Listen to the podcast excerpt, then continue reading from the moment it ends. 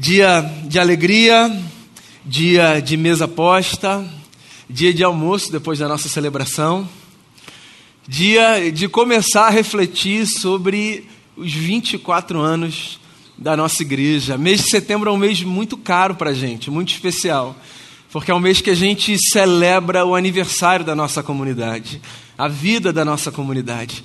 E eu queria chamar você para ler comigo no livro de Provérbios, no capítulo 3, no versículo 1 e versículo 2, um pequeno trecho de sabedoria que eu queria transformar nesse primeiro domingo de setembro, na expressão do meu desejo nesse aniversário da nossa igreja que a gente começa a celebrar e a gente vai celebrar de muitas formas cultos, almoço, 7 de setembro, enfim, são muitas maneiras da gente celebrar, mas eu queria expressar aqui, nesse primeiro dia, um desejo do meu coração.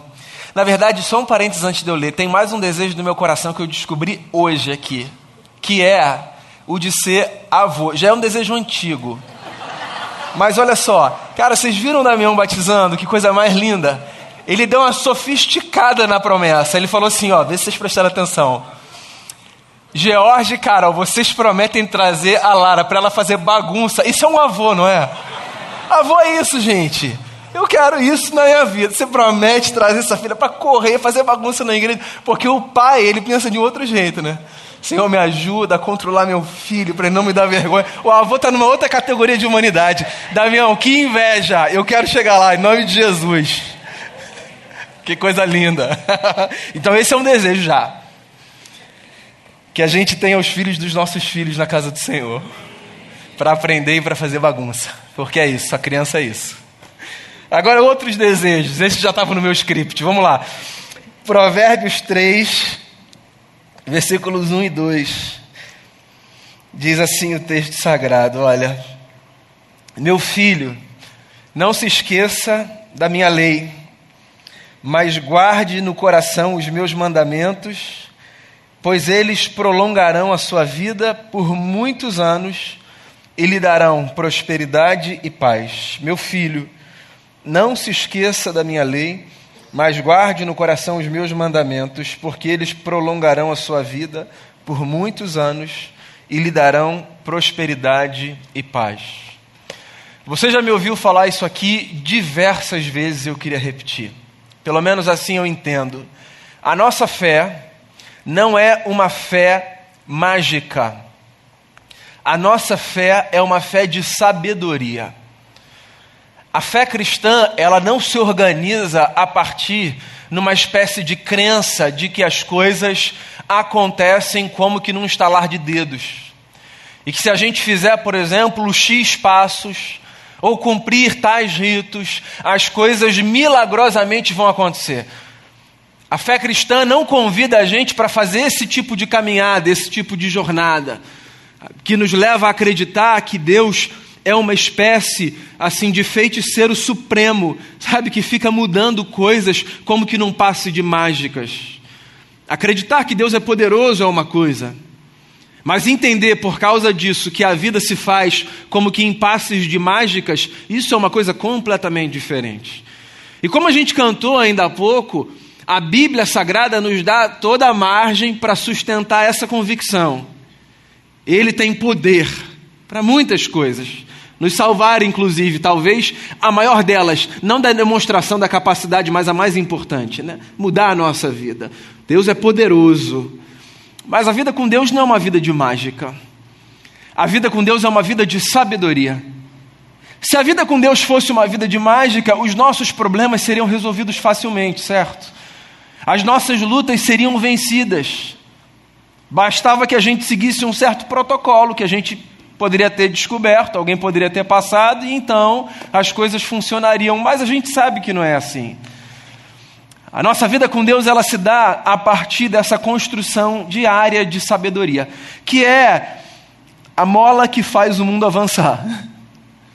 Por exemplo, lá nos Dez Mandamentos, a gente tem um muito importante que a gente acha que é para as crianças, mas que é para a vida, que diz: honra o teu pai e a tua mãe, para que se prolonguem os teus dias na terra que o Senhor teu Deus te dá. Esse mandamento é um mandamento de sabedoria. Moisés, o grande líder daquele povo, está dizendo o seguinte: presta atenção em quem já caminhou, porque você vai longe. Para de querer ser essa gente que carrega dentro de si a síndrome do ineditismo. Para de querer descobrir tudo por si. Ouça, aprenda, observe, receba. Sabedoria. E sabedoria é um negócio que a gente constrói a partir de uma relação, assim, de estrada, sabe? Não é um negócio que eu vou ali e pego, aí vou ali no outro lado, pego mais um pouquinho, peço emprestado. Não. Sabedoria é uma construção que está à nossa disposição à medida em que a gente vai caminhando e vai desenvolvendo sensibilidade, atenção, intencionalidade, humildade, disposição de aprender, disposição de ensinar. Então a Bíblia é toda ela um livro de sabedoria. E dentro dessa biblioteca, que é a Bíblia, existem alguns livros especificamente cujo gênero é exatamente esse: livros de sabedoria. E o livro de Provérbios é um desses livros que especificamente se enquadra nesse gênero literário. Então, em Provérbios, você tem pequenas porções de sabedoria, pequenas pérolas, alguns conselhos práticos para a vida. E aqui a gente tem um conselho preciosíssimo. Então, eu vou ler de novo porque ele é curtinho. Começa assim: Meu filho, não se esqueça da minha lei, mas guarde no coração os meus mandamentos. Deixa eu fazer uma pausa aqui. Eu acho que esse texto está deixando muito claro para a gente um fato, que é, na nossa tradição de espiritualidade, a nossa vida com Deus, ela passa necessariamente pelo tipo de relação que a gente cultiva com a palavra de Deus. Veja bem, não é que nós somos salvos pelo livro, não é que nós somos idólatras do livro, devotos do livro. A nossa devoção é a Jesus e a nossa salvação vem de Jesus. De modo que a minha relação com a Bíblia Sagrada, ela não é uma relação de sacralização no sentido de achar que eu preciso da Bíblia como o instrumento de salvação, porque a gente sabe disso, o apóstolo nos ensinou a dizer: não há no céu, na terra, debaixo da terra, salvação em outro nome que não seja o nome de Jesus, a quem a gente aprendeu a chamar de Senhor. Então a nossa relação com Deus ela se sustenta no Cristo que foi para a cruz e que de lá desceu e que por três dias permaneceu morto, mas que ressurgiu e hoje está vivo à destra de Deus o Pai. Essa é a nossa confissão básica de fé. Jesus nos salva.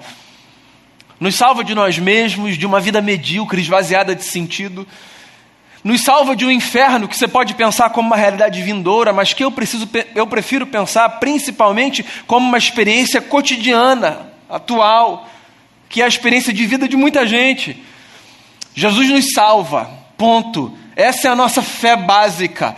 E só Ele nos salva. Mas isso não significa dizer que porque a nossa salvação está nele, agora a gente pode desprezar o livro. Por quê?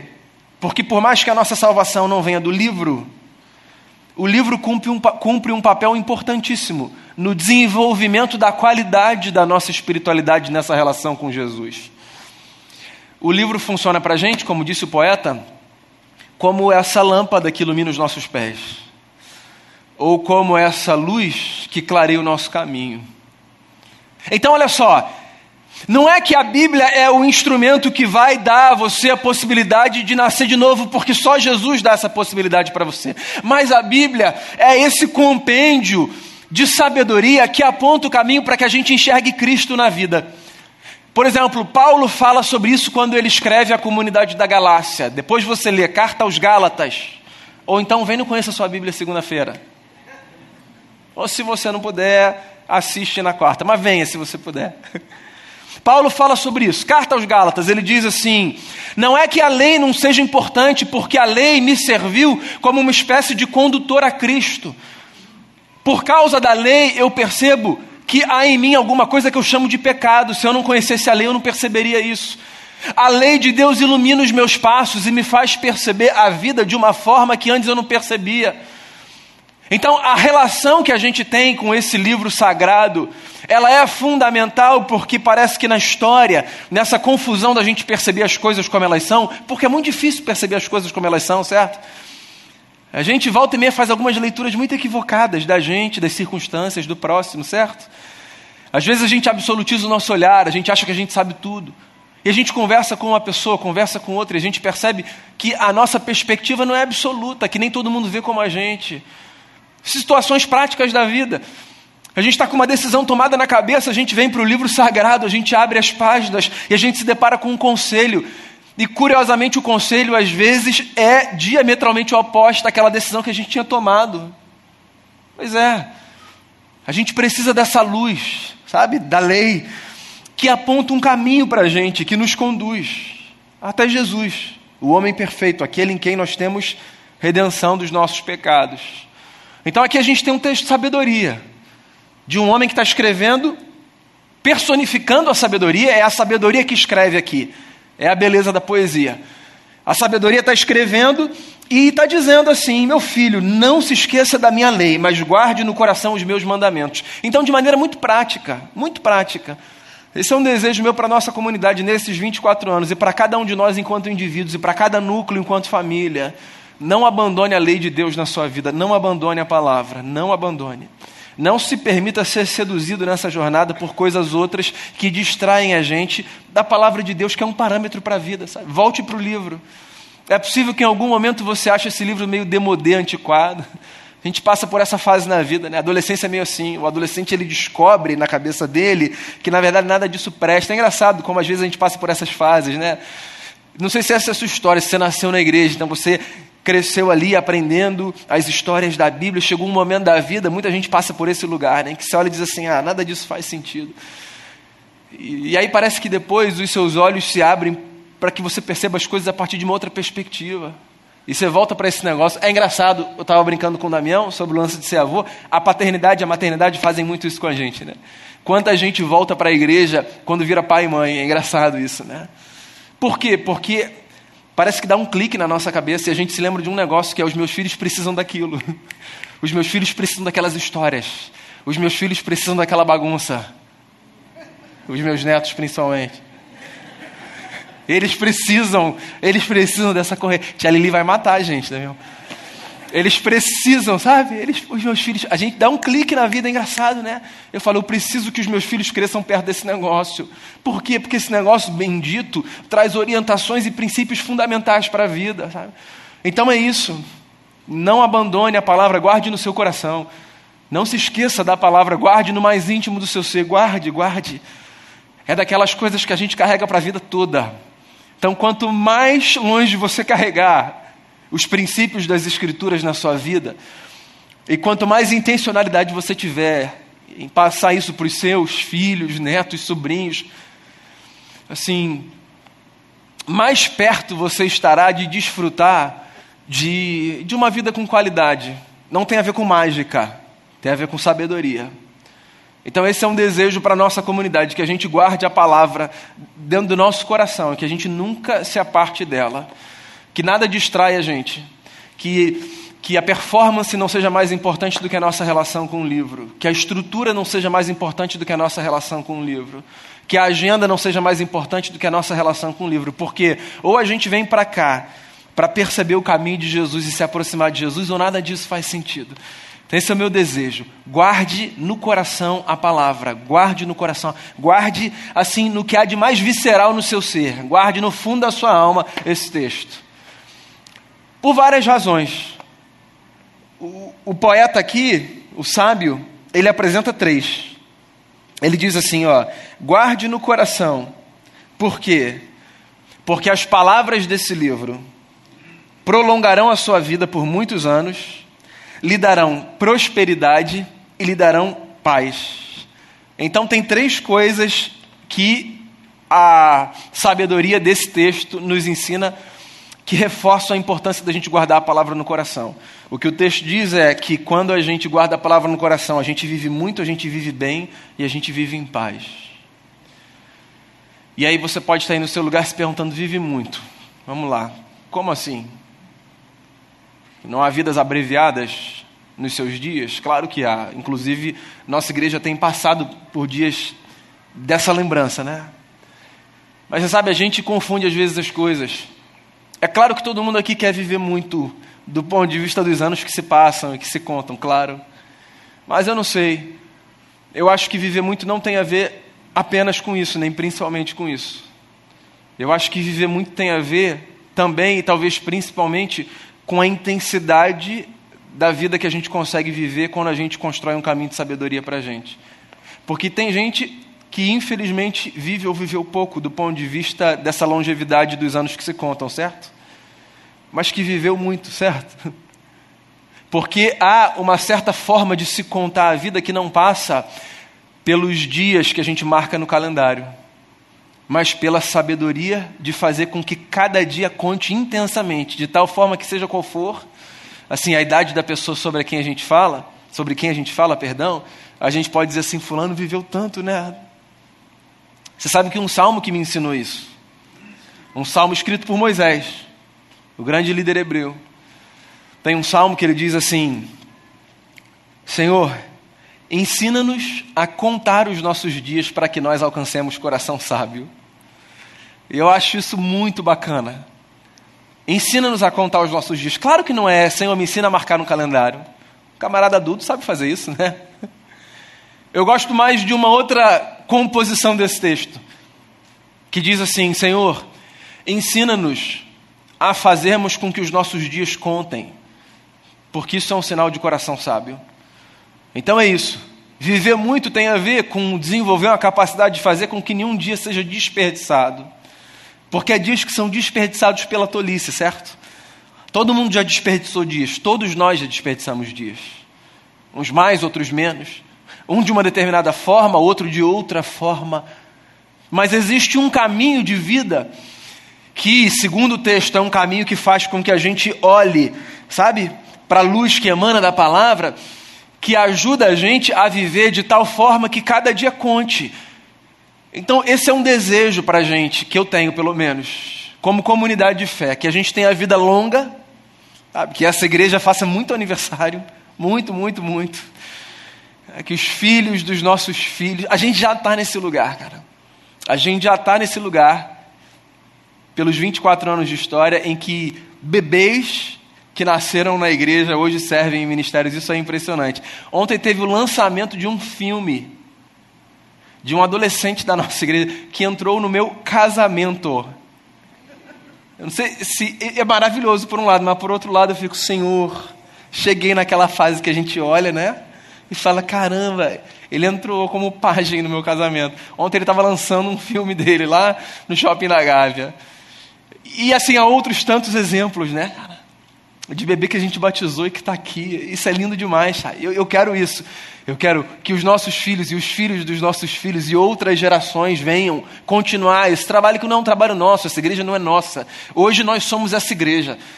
Mas eu espero em Cristo que, assim, por muitos e muitos e muitos e muitos anos, outros venham servindo Continuando, aquilo que um dia a gente aprendeu dos nossos pais, o que ouvimos, o que aprendemos, o que nos contaram os nossos pais, nós não encobriremos aos nossos filhos. Contaremos às vindouras gerações os louvores do Senhor, o seu poder e as maravilhas que fez. Certo? Salmo 78. Então, assim, vida longa é o que eu quero para a gente. Mas mais do que isso, mais do que 50 anos, 60 anos, 70 anos, o que eu quero é que a gente olhe para a história da nossa comunidade e que as pessoas olhem para a história da nossa comunidade e digam assim: essa gente sabe viver. Essa gente vive muito. Mais do que os anos que a gente completa, o meu desejo é esse: que a gente viva muito na intensidade da vida, na responsabilidade do nosso compromisso com Jesus, no nosso desejo de abençoar as pessoas, no nosso desejo de servir aqui, a partir daqui. Uma das coisas que mais me motivam, assim como pastor, é ouvir de pessoas coisas do tipo, pastor, aquele negócio que a gente conversou no domingo, a palavra que eu ouvi, a música que a gente cantou, me ajudou tanto no meu trabalho. Isso é viver bem, isso é viver com intensidade, sabe? É você conseguir pegar o que você recebe daqui e levar para fora, para sua vida lá fora, fazer sentido para você do lado de fora. Isso é viver bem. Então, esse é um desejo que eu tenho: que a gente viva bem, que a gente viva muito, muito, muito, muito. Que cada dia nosso conte, cada dia, que a gente não desperdice dias enquanto igreja. Meu segundo desejo: viver bem, perdão, viver muito, viver bem. Porque o texto diz exatamente isso. Os meus mandamentos prolongarão a sua vida e lhe darão prosperidade. Que é uma palavra que foi demonizada no contexto evangélico por causa de uma teologia que é a teologia da prosperidade. Né? Então, o que aconteceu, você que está chegando aqui caindo de paraquedas, foi o seguinte: por volta do final da década de 70, essa teologia começou a emergir, sobretudo aqui no nosso solo, sabe, brasileiro. Não apenas no nosso solo, mas com muita força aqui. E é uma teologia que basicamente se sustenta a partir dessa tese, que é: se você caminhar com Deus, Deus vai fazer você prosperar. E prosperar, sobretudo, do ponto de vista da, é, da matéria, é, seja ela o dinheiro que você tem, seja ela a saúde no seu corpo. Então, essa teologia que se alastrou desde a década de 70, ela fez com que muitos cristãos acreditassem exatamente nisso: que caminhar com Deus é ter a garantia de que você vai ganhar grana e não vai ficar doente. E ela é muito problemática, né? Por razões muito óbvias. Porque, assim, a vida com Deus ela não se sustenta nessas duas coisas. E essas coisas podem até acontecer, sabe? Você ganhar grana e você viver uma vida sem maiores problemas de saúde. Inclusive, assim, se puder ganhar grana e viver sem enfrentar nenhuma doença, eu vou ficar muito feliz por você. Porque eu acho que esse é um desejo de todo mundo. Mas uma coisa é a gente desejar isso melhorar de vida e ficar bem. Outra coisa é a gente achar que isso é o que valida a nossa relação com Deus. Isso é muito problemático. Inclusive, isso empobrece a nossa vida com Deus. Porque é verdade ou mentira que há muitos outros aferidores de prosperidade na sua caminhada que não esses dois. A gente é próspero por muitas outras razões, que não necessariamente o dinheiro que a gente tem na conta e a maneira como aparece o resultado do nosso exame quando a gente tem que levar para o nosso médico. Então, viver bem não tem a ver apenas com o teu dinheiro que a gente deseja ter. Nem apenas viver numa espécie de blindagem, sabe? De saúde. Porque olha só, não é assim que a vida funciona. Não é assim que a, vida funciona. A gente pode passar por dificuldades financeiras. Desejo que não, mas a gente pode. E isso não tem a ver com Deus abandonar. E a gente pode ficar doente. Eu desejo que não, mas a gente fica. Ponto. Isso é um fato. Então a nossa prosperidade ela não está medida por essas coisas. O que o texto está dizendo é que viver guardando a palavra no coração faz com que a gente seja próspero, faz com que a gente viva bem. E eu acho que isso tem muito mais a ver, por exemplo, com uma descrição que Paulo faz numa de suas cartas aos Filipenses. Ele diz assim: Eu aprendi a desenvolver satisfação em todas as coisas. Eu aprendi, aprendi a lidar com a riqueza com a pobreza, com a saúde e com a doença. Eu aprendi. Bem, é o que a gente cantou aqui na hora do ofertório, né? Se Deus fizer, Ele é Deus. Se Ele não fizer, Ele é Deus. E se Ele abrir a porta que eu quero que Ele abra, Ele é Deus. Mas se Ele fechar, Ele continua sendo Deus. E se eu ficar doente, Ele é Deus. E se eu for curado, Ele é Deus. Mas se eu não for, também Ele continua sendo Deus. Porque a nossa fé não está firmada naquilo que Deus pode fazer. A gente o adora pelo que Ele é essa música é uma baita de uma confissão de fé, que ajuda a gente a repensar o que a gente chama de prosperidade. Então, esse é mais um desejo do meu coração para a gente aqui. Eu desejo que a gente seja uma comunidade próspera, mas não nesses termos empobrecedores que acham que a nossa vida com Deus se mede pela estabilidade da nossa saúde física, porque alguma coisa pode acontecer, e pelo dinheiro que a gente acumula na nossa conta bancária. Deus não está com você só quando você compra uma casa nova. Deus está com você, inclusive, quando no meio da sua luta, você olha para as circunstâncias e diz assim: Senhor, é difícil, mas nesse momento eu quero dizer: o Senhor é bom e eu continuo acreditando que o Senhor cuida de mim. Exercício de fé. Então, que a gente seja próspero. Esse é um desejo para o meu coração. Que a gente seja uma comunidade próspera, próspera. Que a gente tenha a graça de cantar como o salmista cantava por milagre dos céus, eu nunca fui desamparado. Não é isso que o salmista diz? Ele diz assim: Ó, eu já fui moço, hoje eu estou velho, e eu vou dizer uma coisa para vocês: eu nunca vi o justo desamparado, nem a sua descendência mendigar o pão. Esse salmo é muito lindo. Ele não está dizendo assim, ó, não existe dificuldade e miséria na vida. O que ele está dizendo é, Deus age de tal forma que é possível que, mesmo no meio das nossas lutas, nós sejamos um na vida do outro, instrumento da sua graça e do seu amor, para que Ele continue a nos sustentar. Porque é isso, Ele sempre pode nos sustentar. E Ele pode fazer de forma direta ou pode se utilizar da gente, para a gente se abençoar mutuamente. Então, que a gente seja próspero, que a gente tenha vida longa, sabe? Que a gente viva muito, que a gente viva bem e, por fim, que a gente viva em paz. Que a gente vive em paz. Porque, como diz aí a canção, um homem quando está em paz, quer guerra com ninguém. Vocês estão achando que eu vou pedir para cantar ela no voo? Fica tranquilo, pessoal. Estou só citando aqui, relaxa. Relaxa, crente. Mas não é? Paz, coisa boa, cara. Paz, você viver tranquilo. Você viver assim, podendo respirar. E não é porque está tudo no lugar, não. É porque, agora eu vou citar outra canção, para você achar que eu sou crente. Se paz a mais doce me deres gozar, se dor a mais forte eu sofrer, ó seja o que for, tu me fazes saber que feliz com Jesus sempre sou. Paz é isso. É olhar e dizer, Senhor, vamos lá, paz, viver em paz, viver sem guerra. Imagina as nossas casas como ambiente de paz e não como ambiente de guerra. A nossa comunidade como ambiente de paz. Essa é uma das coisas que eu mais agradeço a Deus pela nossa igreja, sabe? A nossa igreja vive em paz. Cara. Isso é lindo demais, lindo demais. Eu sou pastor há 16 anos. Há 20 anos, assim, eu estou nesse ambiente eclesiástico, né? Me formando por quatro, depois servindo como pastor há 16, com muitos amigos, uma vida inteira na igreja. Nem todo mundo, infelizmente, nem todo mundo tem a experiência, a possibilidade de viver num contexto comunitário que é um contexto de paz. É triste, há contextos que são assim muito belicosos, muito belicosos. E não significa dizer estamos melhor do que os outros, somos melhores do que os Não, não. Tem a, tem a ver com entender que na vida, assim, Paulo escreve isso aos Romanos. Ele diz assim: ó, se possível, no que depender de vocês, tenham paz com todo mundo. Lê esse texto de outro jeito.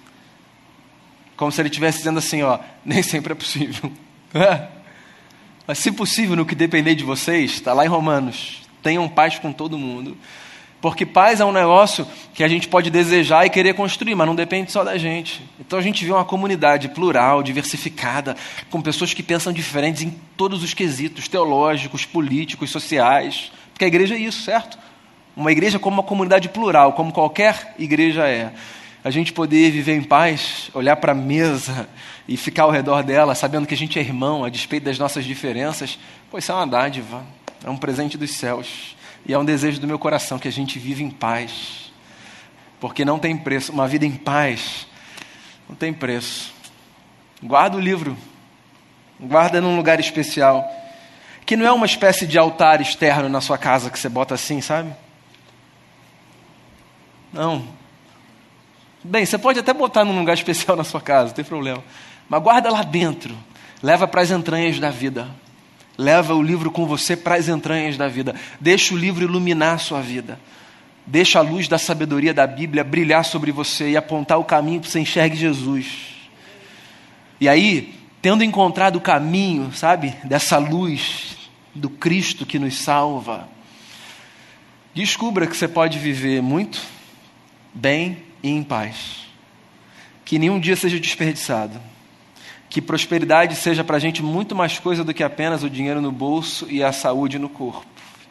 E que paz seja o que a gente mais deseja um para o outro, porque paz é o que Jesus tem para nos oferecer a todos. Feliz 24 anos.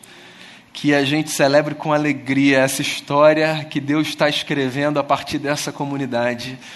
E é uma alegria ter você. Esteja você aqui desde 1998 Esteja você aqui desde o domingo passado, desse domingo. É uma alegria ter você nessa igreja que a gente pode chamar de nossa. Queria que a gente fizesse uma oração, preparasse o nosso coração para a mesa. Se por acaso você está aqui, não pegou os elementos ali na porta, sabe? O cálice, o pão. Se você quiser, você pode ir lá pegar ou levantar uma de suas mãos, um diácono pode auxiliar você. Fique à vontade porque a gente vai preparar o nosso coração e a gente vai participar da mesa do Senhor. Eu queria fazer uma oração e queria encorajar você a fazer a sua oração aí no seu lugar. Senhor, obrigado pela tua palavra. Obrigado pelos textos de sabedoria que apontam para esse caminho que é o caminho da palavra. do Verbo que tomou forma humana e que habitou entre nós, cheio de graça, cheio de verdade e que nos deu a possibilidade de vermos a glória do Pai. Obrigado por Jesus, a palavra viva, encarnada. Ele é a nossa salvação. Mas obrigado pelos textos de sabedoria que apontam para Jesus. Obrigado pelo livro sagrado que conduz os nossos passos, que orienta a nossa vida. Obrigado pelas histórias que a gente ensina para os nossos filhos, para os filhos dos filhos. Obrigado, Jesus. Que a gente nunca se aparte dessas histórias, desses princípios.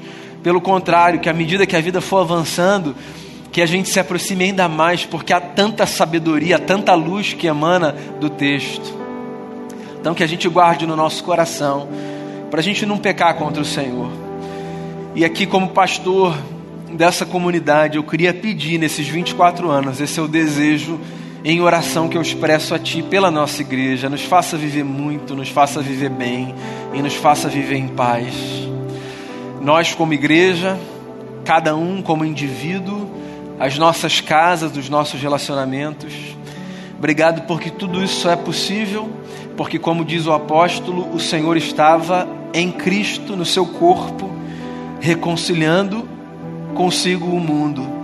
Então, obrigado por esse dom da reconciliação que o Senhor nos deu através de Jesus.